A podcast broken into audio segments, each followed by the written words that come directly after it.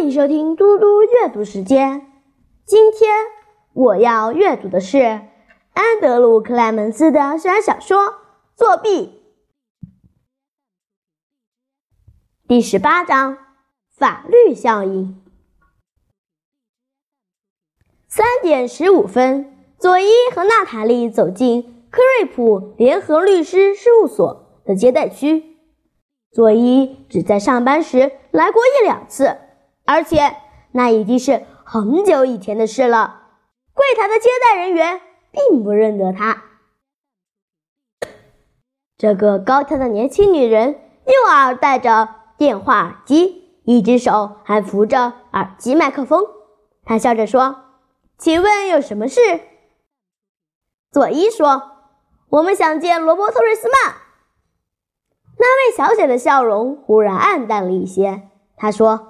了解，你们有跟他约时间吗？佐伊说：“没有，不过我知道他在这里。”佐伊在学校已经打过电话给爸爸的秘书，确认了这件事。接待小姐稍微皱了皱眉，扬起一边眉毛。那么，我应该是说哪位要见他呢？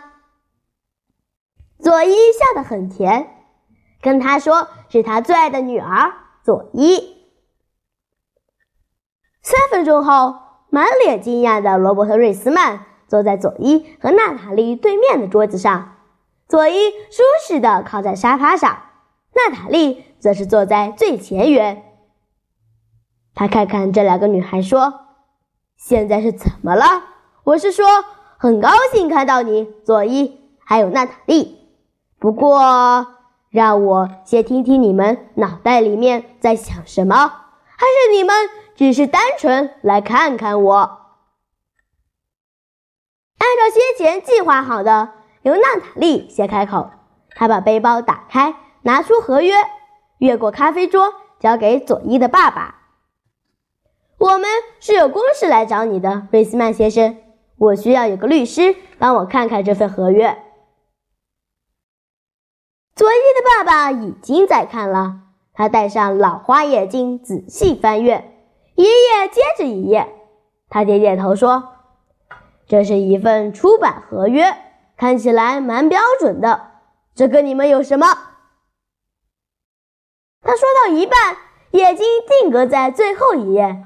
他很快抬起头来看着佐伊说：“佐佐瑞斯曼，作者的经纪人，这是巧合吗？”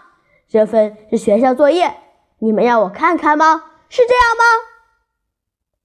佐伊对他爸爸狡黠的笑了一笑，用下巴指指娜塔莉，好像是在说：“问他呀。”按照排演过的，娜塔莉接口说：“不，这是一份真的合约。我写了一本书，我的笔名是卡山卓拉代，而佐伊就是佐佐，他是我的经纪人。”罗伯特·瑞斯曼靠在椅背上，看着佐伊，不是在开玩笑吧？佐伊说：“不是在开玩笑，我们想要出版娜塔莉的书，而且我们已经走到这一步了。可是我们在学校的顾问说，必须找个律师谈一谈，看看我们能不能签这份合约。”瑞斯曼先生把身子向前倾，说。你们的顾问，学校的。娜塔莉点点头，是克莱顿老师，我们的语文老师。他把我们组办公室，让我们可以收邮件和电话。你们有有一间办公室？罗伯特·瑞斯曼轮流看着两个女孩，他们都点点头。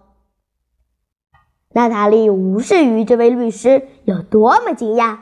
很快的描述到了接到这份合约之前的种种过程，然后他说：“所以我们必须知道的是，我们是不是可以？你知道的，签下这份合约使它具有法律效应。法律效应。”瑞斯曼先生一时说不出话来，他很少这样的，看得出来。他费了好一番功夫，才恢复到律师的思考方式。他说：“好，你们两个都未成年，不过事实上，你们已经把书稿交给出版社了，对吗？娜塔莉点点头。这位律师接着说：“我们可以主张的是，隐瞒作者的年龄并非刻意欺诈，而是依据与使用笔名相同的原则，是为了保证他的作品能被公正评判。这样的陈述是否符合事实？”娜塔莉再度点点头，但她心里想着：“该不会等一下就要把手按在圣经上，宣誓他所说的都是真话和事实了吧？”那么，在过去的任何时间点，是否有出版社的任何一个人指出，经纪人以及作者的年纪会影响到这份作品能不能被接受，或者这份合约能不能被签署？两个女孩都摇摇头，表示否定。是否曾有人问过你的年纪，或者你们两人之一曾经自己愿意知道关于年龄的错误信息给出版社的人？两个女孩再次摇头，表示否定。这样的话，我想你们两个都可以签这份合约，使它具有法律效应。不过。当然，你们每个人都必须要有一位家长签署一份宣誓书，说明家长对于你们所签署的事项是全然知情而且认可的。他对佐伊眨眨眼说：“我想我可以找到为佐伊担保的人。”娜塔莉看看佐伊，然后看瑞斯曼先生，他说：“但我就有问题了。”你知道我妈妈，嗯，她就在小船少年出版公司工作，她是个编辑，而且她是这本书的编辑。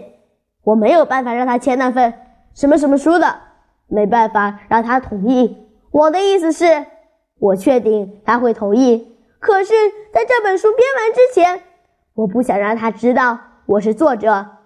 至于我爸，你知道我爸。罗伯特·瑞斯曼再度往后靠着椅背，手摸着下巴。嗯，是啊，我了解这个状况。你不能先取得你妈妈的同意，因为如果她知道的话，可能会被指控给了你特别待遇。这种情况叫做利益冲突。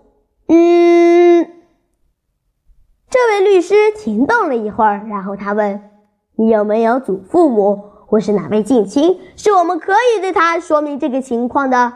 这样的话，若是这件事日后在法庭审理，我们可以主张你确实有成年人的引导，而且这个人是考虑到你最佳利益的。谁最符合这个状况呢？